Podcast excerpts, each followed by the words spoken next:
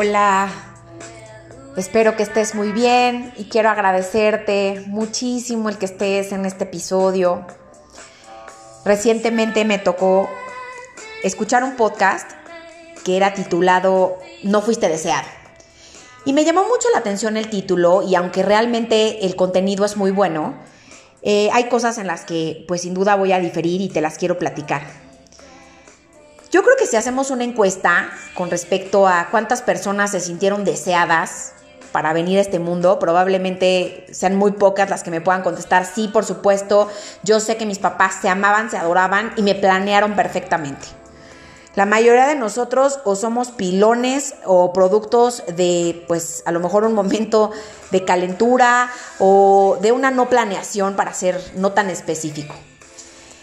Y al final, aunque en este plano terrenal probablemente podamos concluir, como, como lo dice el podcast, que no fuimos planeados, yo lo que te quiero decir es que si bien no lo fuiste, sí fuiste deseado, porque para que estos padres biológicos, por, muy ausentes, por muy, eh, como sea que te hayan tocado, y, y, tocado es un decir porque al final del día si tú estás escuchando este podcast, estás clarísimo de que tú escogiste venir aquí, que tú sabías las heridas que ibas a venir a trabajar y que además los padres biológicos que te tocaron, pues al final te tocaron precisamente para que pudieras evolucionar. Aquí el meollo del asunto es entender que, pues si bien a lo mejor no fuiste, entre comillas, deseado, planeado en este plano, la realidad es que si no hubiera habido ese deseo por parte de tus padres para evolucionar a sí mismo y de ti mismo para venir a crecer, sin duda no estarías aquí. Entonces, realmente quiero, quiero aterrizar este segmento de manera muy clara, porque de ahí vienen muchas de las heridas que venimos cargando.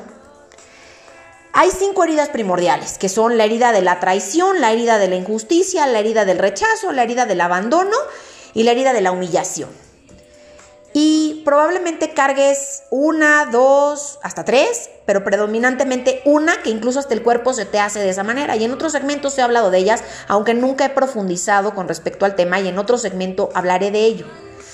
Pero más allá de las cinco heridas profundas del alma, que nos hacen que siempre estemos repitiendo ciclos y círculos todo el rato, y nuestras relaciones pues hoy son con Juan de esta manera, pero luego son con Pedro, o luego con un compañero de trabajo, o luego en un proyecto empresarial, que al final todos son repetitivos porque pues van de la mano con estas heridas que tenemos que ir sanando. Y la parte importante de esto es hacerlo consciente, pero gran parte de las heridas vienen a partir de sentirnos eh, rechazados o no deseados o probablemente abandonados por padres que pues sin duda no querían tenernos, ¿no? Entonces, si realmente tú te pones a darte cuenta que esta es una, postura sumamente cómoda y sumamente victimizante, entonces creo que te conviene escuchar este segmento desde otra plataforma. Mucho de lo que yo he tratado de decirte en cada uno de los episodios que te he puesto es que pues el trabajo empieza en ti, termina en ti. Que hay cualquier cantidad de ayudas hoy allá afuera que te pueden servir para tratar de, de ver cómo caminar en esta vida y que todos vamos pues ahora sí que sorteando las, las, las dificultades, las vicisitudes y todo lo que al final nos conlleva este viaje llamado vida. Y por eso el tema de ser compasivo con el otro, porque, o sea, a veces de verdad no sabes ni qué es lo que está viviendo el otro, ¿no? Pero el, el punto medular de esto es que si tú empiezas a autoconocerte, vas a saber por qué actúas como actúas y vas a dejar de ser un zombie más. Parte de lo que yo quiero decirte es que probablemente te sientas rechazado o no deseado, pero al final del día no es así. Tú viniste aquí por un deseo infinito de que tanto tus papás evolucionaran como tú, en la forma en la que se haya dado la relación con tus padres. Y si esta relación no se sana, te va a traer cualquier cantidad de problemas, no solo en lo personal, sino evidentemente en lo profesional, que es al punto al que quiero llegar con este segmento. Nuestros padres no son otra cosa más que el portal a través del cual pudimos venir aquí. Y nosotros los escogimos para poder librar esas heridas y evolucionar a ser mejores seres humanos. Algo que también te tengo que decir es que mucha de la carga emocional, de los traumas emocionales y experiencias negativas que tuvieron nuestros ancestros, si no se lograron resolver, nosotros las venimos cargando también. Somos 50% mamá y su carga y 50% papá y su carga. Pero eso no significa que por eso debemos nosotros de idealizar a nuestros padres de que debieron ser, porque creo que son contados los casos que me han tocado de escuchar que alguien me diga, es que mis papás fueron perfectos y creo que esas cajas de cereal, híjole, esconden cualquier cantidad de basura que no existe. Justo la familia que se sienta a la mesa y que son todos armónicos y que los ves y dices, híjole, yo quisiera tener una familia así, aguas, porque generalmente es donde más secretos y más cosas raras hay. Todas las familias tienen sus temas, todas las familias vienen cargando eh, experiencias negativas, traumas, secretos y precisamente gran parte de estos secretos que necesitan salir a la luz es lo que nos lleva a que tengamos las heridas que venimos a trabajar en este plano. Entonces, si tú te has dado cuenta que tienes cualquier cantidad de trabajos y que no puedes terminar un ciclo en un trabajo, pues probablemente fue porque fuiste un chavito abandonado. Y abandonado no nomás me refiero a que te han dejado en un bote de basura, no, no, no me refiero a eso, me refiero a que a lo mejor tuviste papás ausentes, papás que se dedicaron a trabajar mucho o simplemente a no estar contigo. O probablemente eh, tengas proyectos empresariales que todos se vienen para abajo. ¿Y todos por qué se vienen para abajo? Porque una de dos, o tú los tumbas antes, porque estrellas el avión antes de que siquiera haya emprendido el vuelo real, y eso también habla de una herida profunda de abandono, o porque en el primer momento te sientes rechazado y entonces bye. Entonces, toda esta parte va también de la mano con la relación que tú tienes con tus padres. La relación con tus padres es una relación que al final, sea buena o sea mala, va a marcar en gran medida el cómo vas a tener tú un desarrollo profesional y un desarrollo eh, personal. La relación con la madre es la relación que marca el tema de la abundancia. Ahí pregúntate, ¿cómo estoy con el rollo de mi mamá? Porque aquí vuelvo al punto. La relación determina el cómo tú estás en ciertos aspectos. ¿Quién te da la abundancia? ¿Quién te da eh, el tema de cómo abrazas la vida? La madre, porque es tu primer alimento de amor, de amor hacia ti y cómo... Si tú eres, por ejemplo, un cuate a lo mejor sumamente abundante, tienes muchísima lana, pero no tienes el más mínimo esfuerzo para cuidarte, aguas, porque probablemente estás siendo abundante en la parte económica, pero estás siendo totalmente carente en la parte del amor hacia ti mismo y por ende tus relaciones personales han de ser un fracaso. Por el otro lado, si eres un cuate que a lo mejor eh, no, no estás pudiendo generar esa riqueza material, pues probablemente haya que cuestionarse el qué está pasando con lo que creo de mí y cómo abrazo la vida, cómo la, la tomo y eso viene de mamá. Por el otro lado, la relación de papá nos da la disciplina, esa disciplina que también nos va a llevar a poder hacer grandes emprendimientos, a poder tomar trabajos y grandes puestos. Si yo tengo una buena relación con papá, probablemente es una persona muy disciplinada, que si además tengo una buena relación con mamá, pues entonces voy a tener una gran abundancia material, y no solamente material, sino también en el aspecto amoroso, y no amoroso no me refiero a las relaciones, sino hacia mí mismo. Y todo me va a empezar a fluir mejor. Ahora, te quiero también decir otra cosa. Probablemente estás escuchando esto y me digas, a ver, no hay manera, yo no puedo relacionarme con mi mamá porque X circunstancia. Es que yo no me puedo relacionar con mi papá porque me golpeaba. No es que mi mamá ya se murió. No es que mi papá ni lo conocí.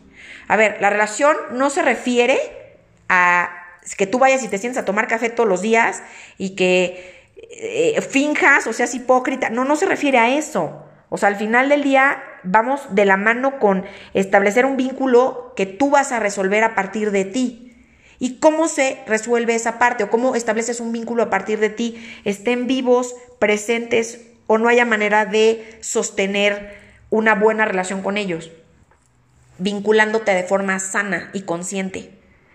Si tú logras entender que tus papás no son otra cosa más que el portal para que tú llegaras aquí y que ya por haberte dado la vida tienes muchísimo por qué sentirte agradecido, Ya desde ahí empezamos con un gran paso, un salto, digo yo, cuántico.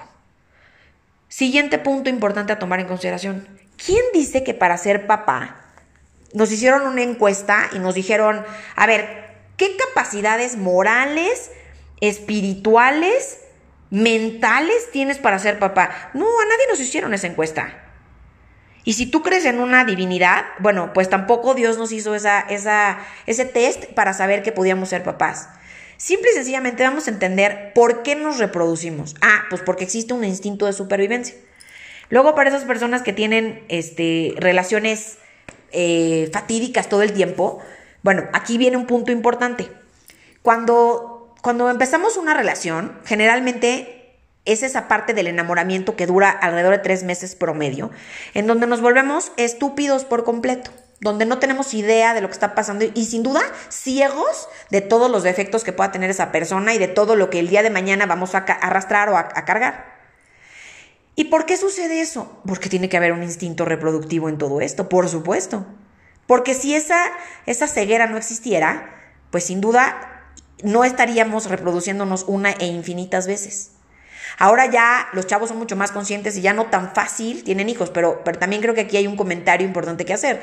Muchas veces ese no reproducirme deviene de una parte como como egoísta, que respeto sin duda que si tú tienes un proyecto por el cual no quieres ser padre o madre, sin duda no tengo, no tengo nada que decir, al contrario, respeto mucho que, que finalmente, pues por lo menos no vayas a abandonar un chavito por dedicarte a un proyecto profesional, pero lo que quiero rescatar de esto es que muchas veces no es un tema de mucha conciencia, sino más bien es un tema más de egoísmo. Conciencia cuando tú realmente dices, híjole, yo no sé si tengo las capacidades para ser padre o madre. Eso sí es conciencia. Yo respeto todos los proyectos que cada quien pueda tener, pero de eso a que sea un acto consciente no, no lo creo. Creo que más bien hablaremos de, de simplemente un acto de egoísmo y que respeto sin duda, pero cuando una persona viene y me dice, yo no sé si tengo las habilidades o las capacidades para ser padre, bueno, ahí entonces a lo mejor te estás cuestionando porque la mayoría de las personas vamos como el borras. Y en este instinto de supervivencia nos relacionamos con las personas en una ceguera que posteriormente yo no digo que no se termine, claro que se termina, pero, pero el cuerpo nos, nos manda a que nos continuemos reproduciendo para que la especie humana se preserve. Y esto está científicamente comprobado, ¿no? Esto, no, esto no, es, no es algo que me esté sacando la manga, sino que científicamente está comprobado que por eso las hormonas y todo se nos alborota para que podamos preservar la especie y por eso esta parte sexual en la, en la adolescencia se empieza a desarrollar tan abruptamente. Y ya que, ya que tienes esto como un poco en mente, entonces vamos con el tema de, de, lo que te estaba diciendo los padres. O sea, nadie nos hace un test, entonces vamos como el borras, ¿no? O sea, primaria y luego que sigue primaria, pues secundaria. Y así vamos, ¿no? Eh, pasando según esto etapas. Y en este deambular de las etapas de la vida de los seres humanos, pues también llega a pasar que pues nadie nos cuestiona si debemos de ser padres o no, y solamente las personas que son muy conscientes eh, traen hijos al mundo con esta conciencia y con, con una, hasta cierto punto, sanación que los hace ser mejores padres. Pero al final, yo creo que todos venimos con heridas cargando. Eh, hay quien trabaja más, hay quien trabaja menos, hay quien viene más sanado y hay quien menos sanado o más consciente o menos consciente. Pero al final, lo único que sí tenemos es capacidades biológicas para ser padres. Y eso lo tienes que tener bien, bien en mente. Porque eso es lo único que se requiere para ser padre. Y tan es así que tenemos chavitas de 12 años teniendo niños. A lo mejor sin querer. Entonces, como nadie nos va a hacer un examen para saber si vamos a ser buenos padres y pues te avientan a la vida y así, así tienes hijos, pues vas en el camino aprendiendo y echando a perder muchísimo y obviamente regándola infinito. Y a partir de eso, cuando tú empiezas a reconocer que tus papás son eso, no son estos seres ideales que debieron de haberte dado el amor que no te dieron o el amor que no fue en la forma en la que tú lo, lo esperabas o lo percibías o como lo pinta Hollywood o como la tele nos ha enseñado que debe de ser. Pues entonces empiezas a ser un poquito más consciente y dices, ok, fueron mi portal, eh, lo único que tenían que tener era capacidades biológicas para ser mis padres y ellos vienen cargando más heridas quizás que yo o las mismas. Entonces, con las herramientas que tuvieron, pues me sacaron adelante. Y si no estuvieron presentes, pues ahí está el tema de las herramientas que no tuvieron para poderte sacar adelante. Entonces, empiezas a hacer las paces, empiezas a tener paz en el corazón. Claro que el perdón, por supuesto que viene a partir de un acto de conciencia y posteriormente de un acto de disciplina. ¿Cuánto tiempo lleva el perdón? Muchísimo. Es muy fácil decir, ah, ya, perdona. ¿Cuántas veces yo lo he oído? Pero el problema es que nadie nos enseña cómo debemos perdonar. Y aquí te va lo que a mí me ha funcionado, que es pues, ser consciente. Yo creo que uno se vuelve mucho más expansivo en amor cuando dejas de juzgar y simplemente te vuelves consciente de, ah, ok, esto pasó en mi vida, me remonto a mi pasado para entender qué fue lo que me faltó y ahora me lo doy yo, porque entiendo que mis padres simplemente son unos humanos más con defectos y virtudes y que no me van a dar lo que ellos mismos no recibieron, porque cada quien da lo que tiene. Eso libera muchísimo. Suena muy sencillo decirlo como lo estoy diciendo en este segmento, pero cuando tú empiezas pasito a pasito, ¿no? Como la canción, y entiendes que ellos simple y sencillamente necesitaron tener la biología necesaria para tenerte y que a partir de ahí te dieron lo que tuvieron adentro, entonces el camino empieza a ser más fácil. Y aquí te doy algunas herramientas importantes. Platica con ellos si es que la relación se permite. O platica con otros de tu clan familiar para saber si saben cómo fue su infancia. Pregúntales. ¿Cómo fue la infancia de mi mamá? O pregúntale directo, papá, ¿cómo vivías de niño? Eso te va a abrir el panorama muchísimo. Y si por alguna razón tus papás ya no están, y tampoco hay un ancestro o, algún pariente que te pueda orientar al respecto, simplemente con entender que no te van a poder dar lo que tú esperabas porque pues simplemente fueron las herramientas limitadas que ellos recibieron también y que a ti te toca sanar porque creo que la mayoría de la gente nos relacionamos desde el victimismo y hasta nos sentimos a gusto de decir, oye, yo tengo 15 tragedias más que tú, ¿no? Porque la flojera o la pereza espiritual y personal es el común denominador ahora. Y siendo que hoy existen tantas herramientas para poder trabajar, yo creo que no hay excusa para seguirnos sentando en ese banco de la victimización. Creo que hoy nos queda decir, papá, mamá, gracias por la vida que me dieron, buena o mala, yo de aquí me encargo, porque esto ya es yo sanar para que mi descendencia no cargue con todo esto que científicamente ya se ha comprobado que viaja a través del ADN. Entonces yo te invito a que te des cuenta que si fuiste o no fuiste deseado, eso ya es irrelevante. Deseaste estar aquí y tus papás desearon lo mismo. Por ende, lo que te toca a ti es sanar para que hacia abajo permee esa sanación y además tu vida empiece a florecer de manera diferente. Tus proyectos, tus relaciones van a empezar a mejorar sin duda, porque vas a saber que no actúas desde ese niño herido, sino que actúas desde ese adulto responsable, que se va a empezar a dar lo que no recibió de niño. Eso que sentiste que te faltó, te lo vas a empezar a dar tú, porque solo vienes y solo te vas. Gracias.